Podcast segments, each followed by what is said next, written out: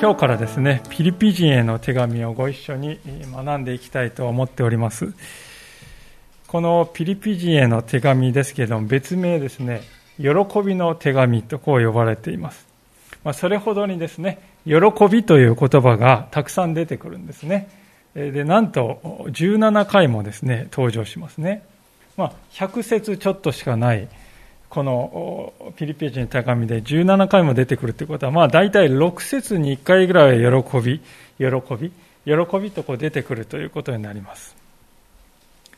でそんなに喜び、喜びばかり出てくるんなら、書いたパウロもさぞやこういい状態、ね、人生の充実した時代にあったのかなと思うんですけれども、実は彼はですね、この時ローマ帝国に捕らえられていまして、おそらくローマの町のどこかで、えー、牢獄に、監視付きのですね、牢獄に入れられているという身であったわけですね。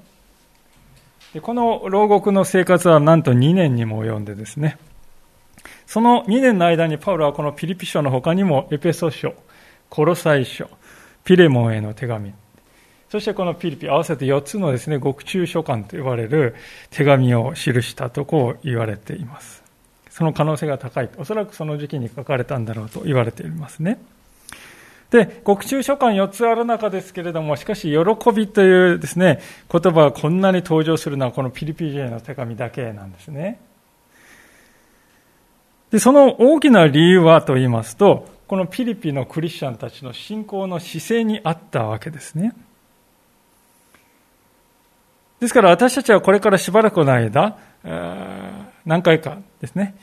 このピリピの人たちがどんな人たちだったのか、クリスチャンだったのかということを見ていきたいと思います。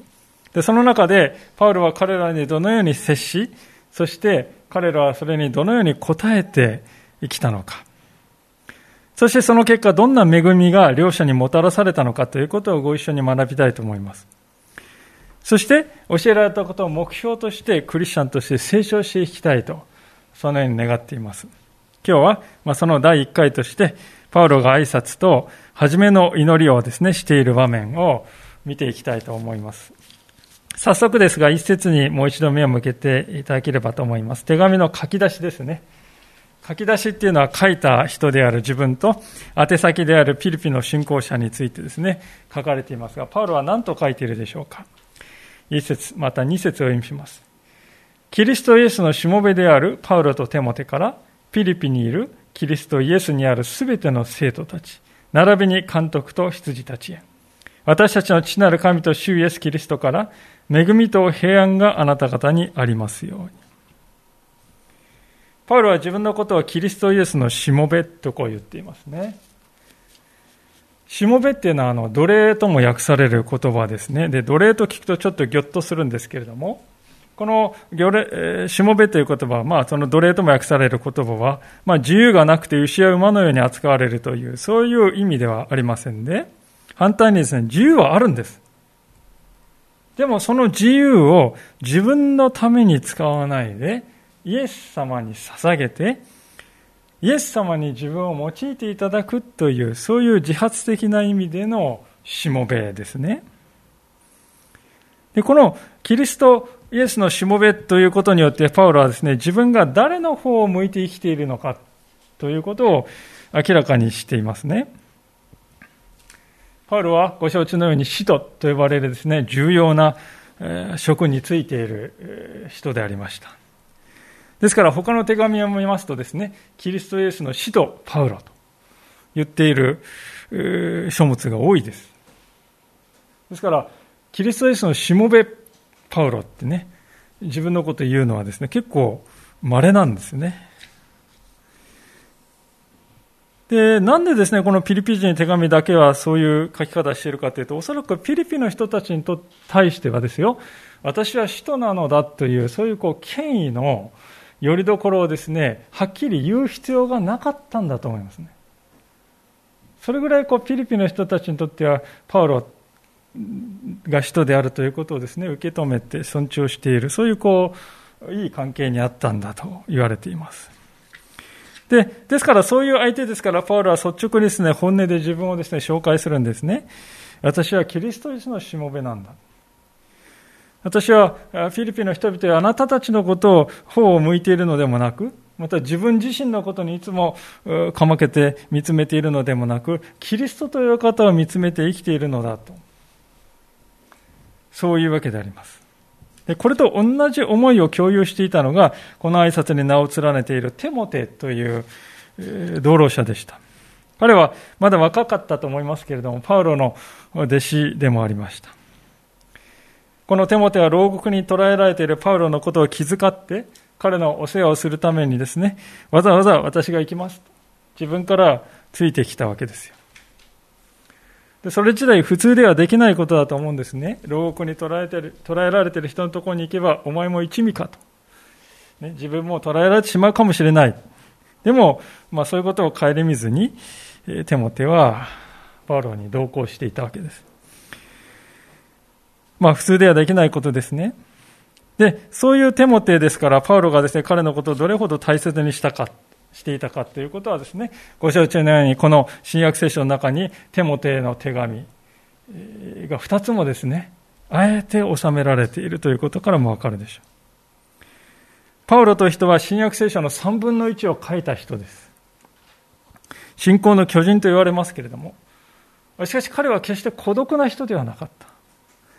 彼の周りにはいつもテモテやシラスやバルナバヤと、同労者がいた。彼はですね、孤独に試作して哲学に吹けるようなそういう人ではなかった。いつも交わりの中に生きていた。信仰者の交わりの中に生きていた。そして支えていた。そして自分も支えられて生きていた。そうやって働きを進めていた人ですね。孤独で孤立している。そのことほど信仰者から信仰の力を奪い取るものはないんだということをパウロはよく分かっていました。ですから彼は常に信仰の交わりの中に生きようとしていたということですよね。で、その姿勢はですね、この手紙の宛先にもよく表れておりますね。彼は、キリストイエスにある、ピリピにいるキリストイエスにあるすべての生徒たちへ、すべての生徒たちへとこう言うんですね。まあ、人間の集まりですから、ピリピンの教会は完全無欠で欠点がなかったかというとそうではなかった。課題はあったんです。今後ね、徐々にそのことを見ていくわけですけれども、互いにですね、対立し合っている人もいた。リーダーを軽く見るという人もいた。しかし、パウロはだからといって一方に肩入れして、他方を断罪するとかそういうことはなかった。あくまで、すべての生徒たちへ、教会が一致しているようにと、それを求めている。ですから、すべての生徒たちへと、宛先を彼は記しているわけですね。ここで、ただ重要なことが一つありますけれども、彼はですね、す、えー、べ、ての生徒たちの前に、キリストイエスにあるとですね、書いていることですよね。キリストイエスにあるすべての生徒たちへ。これはクリスチャンの清さっていうのはどこから来るのかっていうことをよく表してますよね。それはキリストとのつながりによって生まれるものなんだということキリストのイエスのうちにあるから清さが生まれるんだということをね、はっきり彼は表しているわけです。そもそも聖書における性っていうのはですね、傷とかシミが一つもない完全な状態を表すんですよ。そんな人間は一人もいないっていうことはよくわかりますよね。私たち自分の胸に手を当ててみれば、生徒なんてとても言えないって思いますね。でもパウロはですね、えー、ピリピンにいるすべての生徒たちへと、生徒たちよ、聖なる者たちよ、呼びかけてるんですよ。なんでそう言えたかっていうと、彼らが信仰によってイエス・キリストとつながって、イエス・キリストのうちにあったからですよね。私たちもですね、イエス・キリストと結び合わされていなければ、どんな意味であったとしても聖ではありえません。たとえですね、周りの人がね、あの人は敬虔な信仰者よね、とこう言ってくれたとしてもですよ、それは人の言葉です。もしその人がキリストのうちになかったとすれば、人からどう見られようと記憶はないんですね。全く反対にですね、たとえ人間の社会で見下されている、蔑まれているような人だったとしても、もしその人の心が本当にイエス・キリストと結びついているのなら、たとえ全世界の人間があのこの人は汚らわしいと言ったとしても、見下したとしても、その人は神様の目には清い。生徒なんだ。このことはいくら強調してもしすぎることはないでしょう。キリストのうちにあるということ。これはこれからですね、このピリピ人の手紙において一貫して強調されていくことであります。ですから、2節でパウロがしているこの祝福も、神様からのそのキリストのうちにある恵みと平安が願う祈りになっているわけですね。で、そのことはですね、続く3節から5節でパウロがしているこの感謝の言葉にもよく現れていくんですね。3節から5節に目を転じていただければと思いますが、私はあなた方のことを思うたびに私の神に感謝しています。あなた方すべてのために祈るたびに、いつも喜びを持って祈り、あなた方が最初の日から今日まで福音を伝えることに共に携わってきたことを感謝しています。感謝の言葉なんですけど、ちょっとね、あれとこう思うんじゃないかなと思うんですよね。手紙でね、感謝を伝えるとき、皆さんどういうふうに書くでしょうか？友達に感謝の伝えたかったとき、この間これこれしてくれてありがとうねって相手に対する感謝を書くんじゃないでしょうか。ところがパウロはですね、神様に感謝しているって。神への感謝をまず書くんですよね。それはなぜかっていうと、何にもなかったんです、元は。何にもなかったところからこうしてピリピの人々の信仰を喜べる。今、この状態にまでしてくださったのは、ひとえに神様の恵みによるものだなんだなと理解しているからですよね。そしてピリピの人々はその恵みというのはこれ当たり前のものだった、そうじゃなくて恵みとして与えられたものなんだと受け取ってね、今度はパウロと一緒に福音を伝える働きを担ってきてくれたということ。それがパウロにとって喜びになってるんですね。でその喜びは彼のために祈るときにはいつもこうごく自然に当たり前のようにこう湧き上がってくるような喜びだったわけであります。まあ、しかしながらピリピでのパウロの歩みというのは決して順風満帆とは言えなかったわけですね。使徒の働きの16章の12節から40節ちょっと長いところにですね、まあ、今読むことはいたしませんけれど皆さん後でですね、使徒の16章の12節から40節のところに彼のピリピでの宣教のことが記されております。ピリピという町は当時ですね、マケドニアのですね、第一の植民都市でありました。もともとパウロはこのピリピに行くつもりはなかったんですね。今のトルコではにあたるこの小アジアの地方をぐるぐるこう回る予定だったんです。ところがある晩、パウロがですね、夢を見るんですよね。海を隔てた反対側のマケドニアの人が夢に出てきてですね、マケドニアに渡ってきて、私たちを助けてくださいと、懇願しているという、そういう夢を見た。これは神様からの導きではないだろうかと。一行は信じて海を渡っていった。そして最初に伝道を行ったのがこのピリピの町であります。その、このピリピの町で最初にイエス様を信じたのが、紫布を売る事業を営んでいた女性実業家のリリア。昔ルデアって言ってましたね。リリアという女性でした。おそらく彼女は以前からユダヤ教のシナゴーゴにですね、出入りしていて、そして旧約聖書にある程度親しんでいた。神様を求める思いを持っていたようであります。ですから、パウロと出会った日もですね、川べりにやってきて祈りをしようとさしていたと。そこでパウロが声をかけてですね、彼女は理解したんですよ、その話を聞いて。旧約聖書を読んできたけれども、その旧約聖書に書いてあるメシアというのはイエスというお方だったんだ。そうやってリディアはイエス様を信じた。フィリピンにおいて最初のクリスチャンが誕生した瞬間でありました。まあ、ところがその後騒動が起こるわけですね。悪霊に疲れた女性がですね、パウロにつきまとってきた。もう大声ですね、叫びまくるので、パウロがですね、困り果てて、彼女から悪霊を追い出したんです。するとですね、その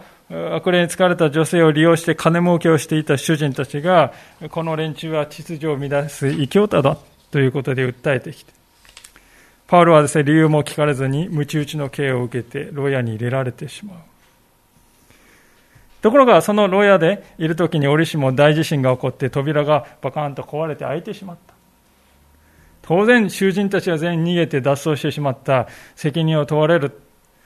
そう思った看守はですね、自殺しようとしますが、パウロたちが自殺してはいけないと止める。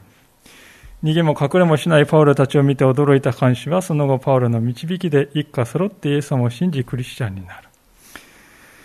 まあ、このようにピリピの教会というのは波乱含みでありましたが、しかしリディアとか、この看守のように最初から熱心にイエス様を信じるクリスチャンが与えられて、彼らがピリピの教会の核となって、教会は一歩また一歩と成長していたんでしょう。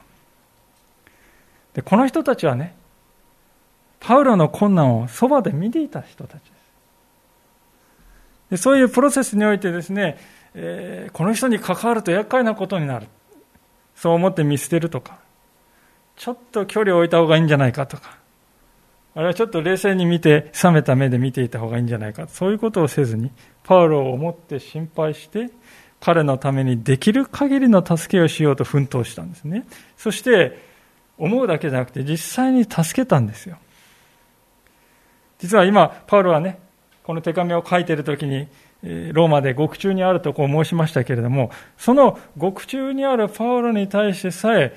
このフィリピンの教会の人たちは、エパフロデトというですね、兄弟を送って、支援物資を届けているんですよね。何百キロも離れたところにですね。でそういう彼の支えがあったので、パウロはここまで宣教の働きを続けることができたわけでもあります。で彼は思い返してるんです。そういう年月を。自分がですね、どれだけ最初にあのフィリピンに行った日から今に至るまでどれだけこのフィリピンの人たちに助けられてきたか。それがね、パウロの心に深い喜びを与えている。それはドカーンと爆発するような喜び、弾けるような喜びではないかもしれません。むしろ山奥で綺麗な泉がコンコンと湧き出して絶えることがない。彼の心の中にそういう喜びが湧き出して流れ続けている。そういう喜びだったんだろうと思いますね。じゃあ、ピリピのクリスチャンたちのそういう助けっていうのはね、いつから始まったんでしょうか？ある程度クリスチャンになって信仰が成長してきたらですね、そう、その時から助けるようになったのかっていうと、実はそうではなかったですね。五節を見ると、あなた方が最初の日から今日まで福音を伝えることに共に携わってきた。それを感謝しているっていうんですね。最初の日。これはパウロと最初に出会った日というよりも、彼らが福音を知った。福音を心に受け止めた最初の日のことでしょう。ピリピの人たちは福音を受け入れたその日から、それをですね、私のうちに留めておくべきものじゃない、これは、と思ったんですよ。これはぜひ分かち合うべきものだ。この良い知らせはぜひ分かち合うべきものなんだと受け止めたということです。福音を信じたその初日からですよ。そういうものなんだこれはと理解したということですね。そして、パウロの働きをサポートしたわけであります。ですから、パウロにとってですね、そういうピリピの人たちは、信徒というよりはですね、同労者ですよね。一緒に労している仲間。パウロは与える側でピリピの人たちは受ける側、そういう構図はなかったということです。もちろん最初にね、福音を伝えたのはパウロでありましたが、いつまでも受け手のままではなかった。むしろ初日から、フィリピンの人たちは、パウロと共に福音の恵みを受ける。一緒に恵みを受ける。分かち合う仲間として共に歩んできたんです。でそこにはいつもですね、相互の交わりがあって、一緒にロークする仲間としての歩みがあって、そしてね、何よりも同労者としてのこの対等な関係っていうのがあったわけですよね。パウロの喜びの源泉っていうのはまさにそういう同労者として歩んできたんだ。そういうこれまでの歩みにあったと言ってもいいでしょう。パウロはそのことを7節でもですね、繰り返してこう語っております。あなた方すべてについて私がこのように考えるのは正しいことです。あなた方は皆、私が投獄されている時も、福音を弁明し、立証している時も、私と共に恵みに預かった人たちであり、そのようなあなた方を私は心に留めているからです。投獄されている時も、裁判で受けている時も、あなた方共に福音の恵みに預かってきた人たちじゃないかと。彼は言いますね。でこの箇所を見ると私はですねこう考え込んでしまうんですよね。自分たちはどうだろうかと。日本の教会はですねどうでしょうか。牧師は与える側で信徒は受ける側と。そういうこう一方通行の図式というのは固定化してしまっているような気がします。まあ、日本に限らず世界の教会でも多くはそうなのかもしれません。しかし、本来の教会の交わりは、そのようなものではないということを、このパウロの祈りの姿から教えられるのであります。彼は、私たちはね、福音を伝えることに共に携わってきたよね。それが私の喜びなんだよ。彼は言う。そこには与える側と受け取る側というような一方的な一方通行の関係というのは見当たらないんですね。教会生活にですね、不満がたまる原因の一つが、このことができていないことにあるのではないかと思わされているわけです。一方通行が解消していないと。ですから、与える側の牧師は与えようと必死になり、受ける側の信徒は受けることにばかり意識がいき、結果として牧師は十分に与えることはできなかったと悩んだり、あるいはまた信徒は十分に与えられなかったと不満を抱いたり、ということが起きるわけです。果たしてこれは健全な教会の在り方と言えるだろうか。福音というのは本来命であります。自ら成長して自分を変えていく力を持ったものであります。その福音が私たちそれぞれに等しく神様によって与えられたんであります。私たちはその福音の恵みの技を互いに交換し合い、分かち合います。それは一方通行ではない双方向の交わりですよね。本来皆さん、命っていうのはそういう双方向のものじゃないでしょうか例えば私たちの体の中でね、受け取るだけの器官ってあるでしょうか例えば心臓が血液をですね、ただひたすらに受け取るだけ、そして送り出さない。心臓がもしそういうことになってしまったら心臓がパーンと破裂してしまいますね。来る一方なんだから。そして他の器官もですね、心臓から酸素が来ないんで死んでいってしまう。同じように、教会もですね、それぞれが福音の恵みを受け取ると同時に、それを分かち合っていくということによって生きる。互いに分かち合うことによって成長していく。そしてそれがしっかり機能していくときにそこには喜びやってくる。ですから私たちは教会についての意識というものを変えていかなくてはならないんではないかと、こう思うんですね。もう一つ私たちが心に留めたい原則は6節に書かれておりますが、あなた方の間で良い働きを始められた方は、キリストイエスの日が来るまでにそれを完成させてくださると私は確信しています。あなた方の間で良い働き、この良い働きというのはピリピの人々が変えられていく。そしてその彼らを通して周りの人も徐々に変えられていく。そういう変革の宮沢が起こっているということを言うんでしょうね。で、大事なことはですね、それを完成させるのは誰だって書いてますか？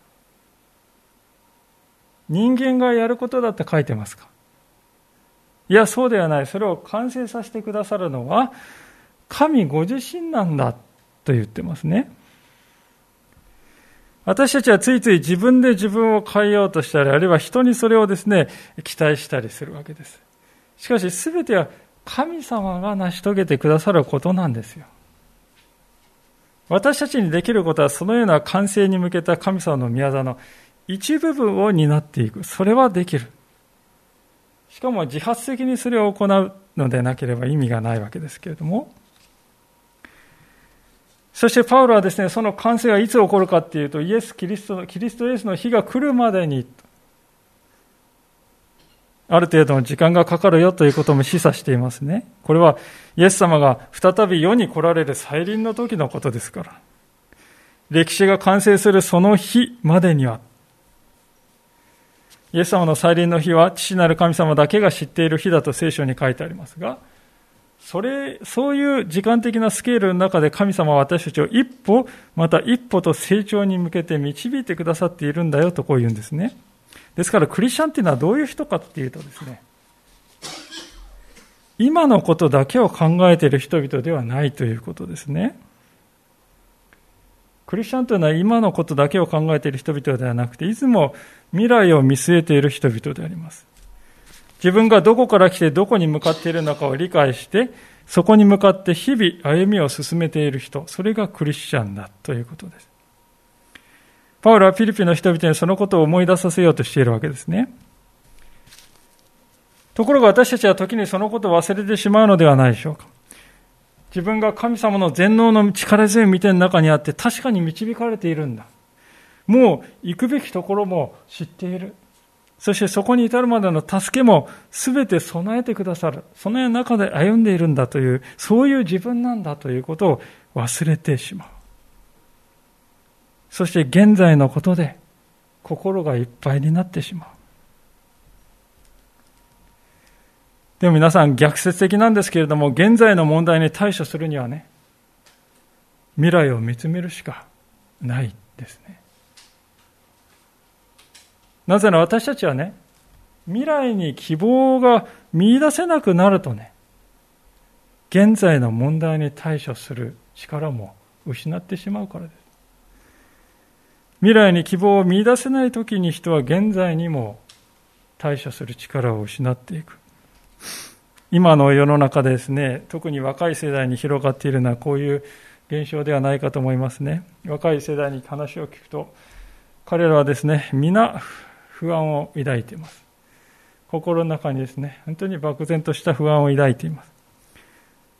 自分たちの世代は果たして年金をもらえるんだろうか結婚はできるんだろうか？子育ての環境を果たして維持されてるんだろうか？こんな暑くなって気候変動で地球は住めなくなるんではないだろうか？まあそういうもろもろの不安をですね、ひしひしと感じながら、心細さとか息苦さ息苦しさを感じながら生きているわけでありますね。まあ大人たちとて同様かもしれません。誰もが言葉にならない不安を抱えて生きているんです。聖書はその不安に答えを与えてくれます。イエス・キリストが再び来られて、すべてを新しくしてくださる。それが私のゴールなんだと。それが私の希望なんだと。3章の20節ではですね、そのことが有名なですね、次の言葉で、記されているわけですよね。ピリピ3章20節じゃあ、分けられた方は一緒に読んでみましょうか。ピリピ3章20節3回。しかし、私たちの国籍は天にあります。そこから主イエス・キリストが救い主として来られるのを私たちは待ち望んでいます。ありがとうございます。これが私たちの未来ですよね。イエス様はここに至るまで日々私たちを導き成長させてくださる。そういう具体的な助けを与えてくださるお方なんだということです。クリスチャンの交わり、そして信仰者の交わりに世にはない喜びがあるのはですね、こういう同じゴールを見ているからですよね。このゴールに向かって励まし合って、支え合って歩んでいるから、クリスチャンの交わりの中には喜びがあるんです。フィリピのこの一章に戻りますけれども、7節から8節あなた方すべてについて私がこのように考えるのは正しいことです。あなた方は皆私が投獄されている時も、糞を弁明し立証している時も、私と共に恵みに預かった人たちであり、そのようなあなた方は私は心に留めているからです。私がキリストイエスの愛の心を持ってどんなにあなた方すべてを慕っているか、その証しをしてくださるのは神です。私がキリストイエスの愛の心を持ってどんなにあなた方すべてを慕っていることか。こういう愛は、パウロのピリピの人たちに対するこういう愛は、どこから生まれたんでしょうか。それは交わりから生まれたんでしょう。愛は交わりから生まれるということです。特に労苦を共にするということによって強められるものですよね。聖書はそのことを次のように語っています一箇所開けてみたいんですが信玄の17章の17節でありますが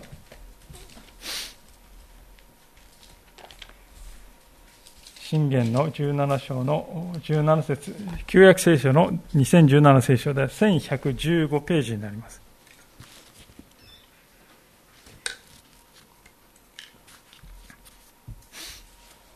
信玄17章の17節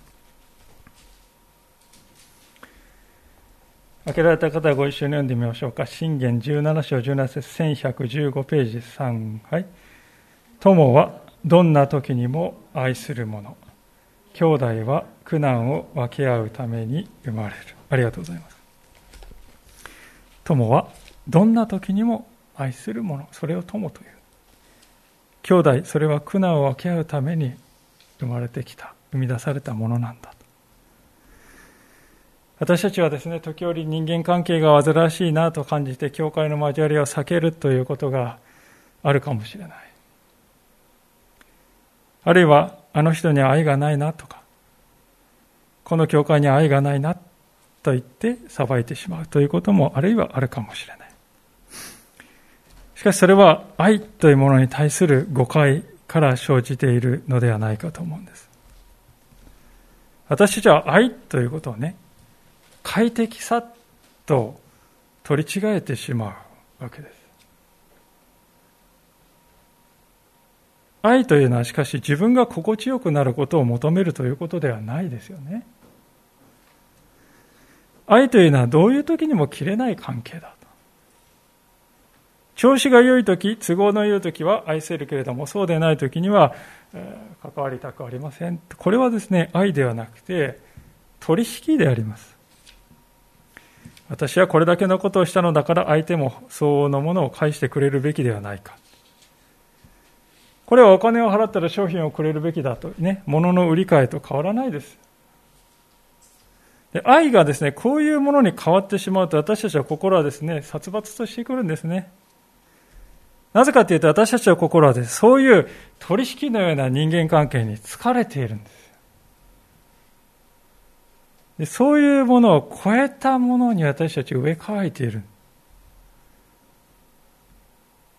世の中はですね、本当に取引のような人間関係に満ち溢れている、私たちはそれを見て疲れ。苦難の時も喜びの時も、気まずくなった時も涙の時も傍らにいてくれて、そして私も彼らの傍らにいるんだ。それが愛に基づく関係ではないかと思います。ですから私たちは快適さや心地よさということを第一に求めて、人間関係を教会人間関係をなそうとするとき私たちは決して愛の関係にはならない。愛の関係を得ることはできない。パウロの言葉はそれを証明しているのではないかと思うんですね。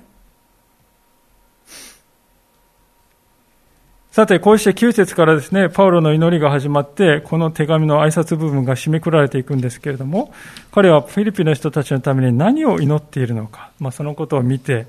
今日のメッセージを閉じていきたいと思うんですが、9節から11節私はこう祈っています。あなた方の愛が知識とあらゆる識別力によっていよいよ豊かになり、あなた方が大切なことを見分けることができますように。こうしてあなた方がキリストの日に備えて、純真で非難されるところのないものとなり、イエス・キリストによって与えられる義の実に満たされて、神の栄光と誉れが表されますように。まあ、今読んだ箇所を見てすぐにわかることは、パウロは決してピリピの人々のですね、繁栄を祈ってはいないということなんですね。生活が豊かになるようにとか、健康でありますようにとか、物事がうまくいきますようにとか、災害に遭わないようにと。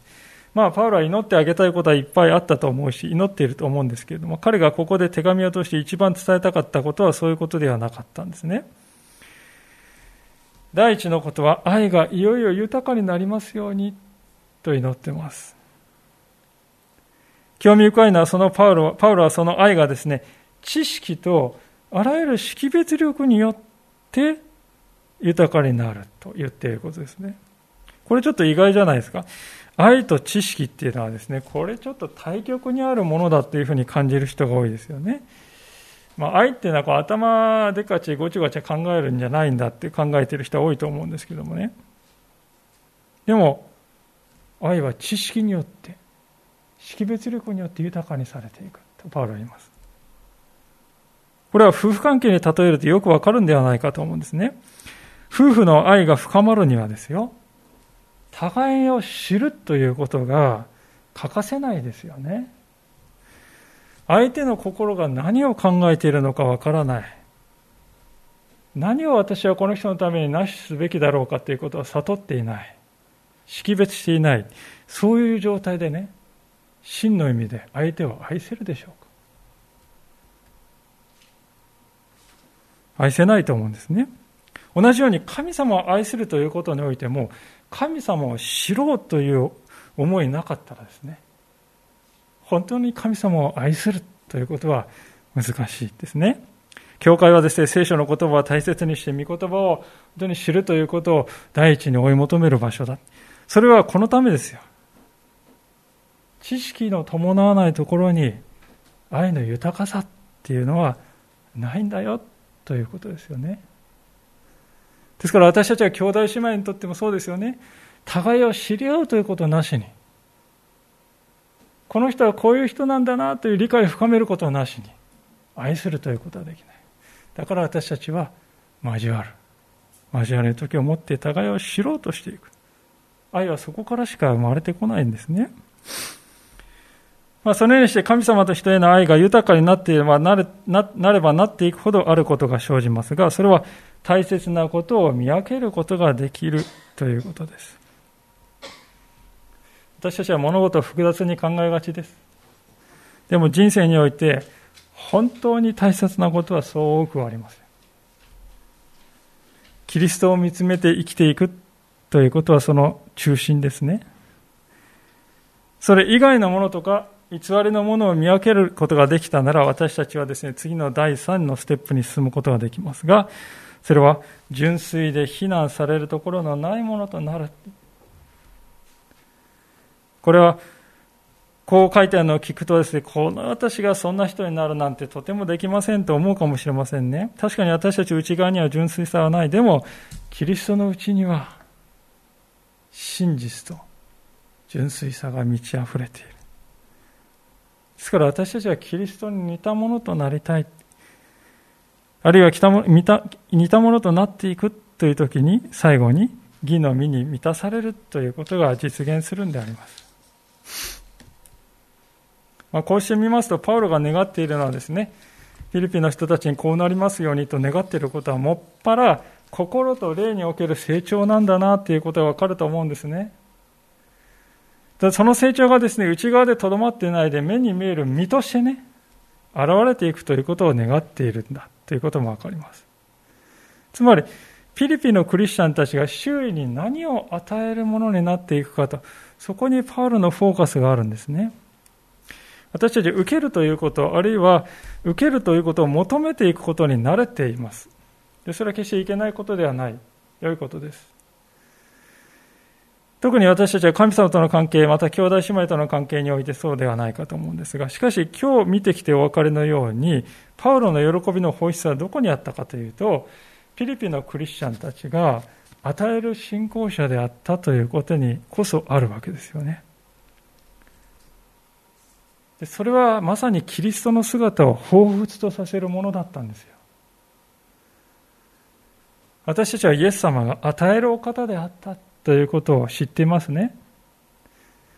私たちは聖書を読んでいくときにどうでしょうかイエス様がですね、他の人の必要なことよりも自分の都合の方を優先させているという姿を聖書の中に一つでも見出すことができるだろうかと。見出せないんですね。主は常に与えるお方でありました。それが主の喜びでもありました。パウロがピリピの信仰者のことを思うときにいつも喜びを感じた理由はですね、彼らがまさにそのイエス様のようになっていた。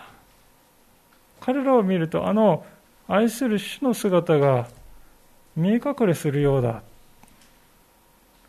だからパウロは喜んだ。結局ですからパウロが願っていることはますますキリストのようになることなんだなということが分かりますね。今日と今日の冒頭のところでパウロは自分のことをキリストのしもべだとこう言ったとお話しました。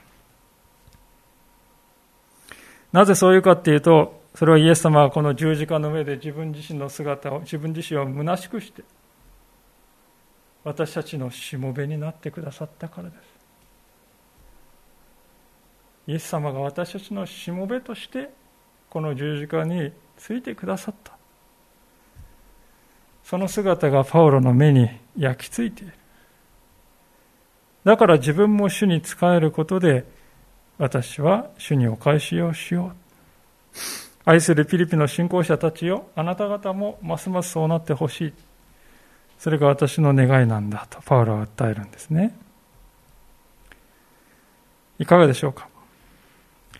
結局クリスチャンの交わりの喜びっていうのはですね、互いを見ていて、あ、イエス様に似ているところがある。もちろん似てないところもありますけど、この人のこういうところにイエス様を感じる。お互いにそのようにですね、見出す。そこにクリスチャンの交わりの喜びがあるということが見えてきたんではないかと思います。洗練されているとか失敗をあんまりしないとかね、そういうことはどうでもいいじゃないですか。必要なのは情熱ですね。フィリピンの人たちが福音を聞いた最初の日からそれを分かち合うべきものとして受け取ったように、私もこの良い知らせを伝えていくものでありたい、分かち合うものとしていきたい。まずその願いを持つということで。そして同時に私もイエス様に似たものとなっていきたい。もっと主の愛を身につけていきたい。それは主が来られるその時まで続くんだ。そして主は私たちのうちにその技を完成してくださるんだ。主が完成してくださるんだ。だから私もその愛を見つけて身につけていきたい。もっと似たものになっていきたい。そう願って主を求めていく。そういう生き方がね、私たちの周囲に喜びをもたらしていくんです。ぎこちなくたっていいじゃないですか。たどたどしくたっていいじゃないですか。失敗があったとしてもいいじゃないですか。そういう心が私たちのうちにあるならば、ある限り、私たちのうちから喜びが絶えることはない。そして私たちはそのような兄弟姉妹のことを心に思うたび、祈るたびに喜びを持って祈ることができるようにされるんだということです。このような交わりの幸いに生きる信仰者とされていきたい、切に願います。心合わせて今からお祈りの時を持ちたいと思います。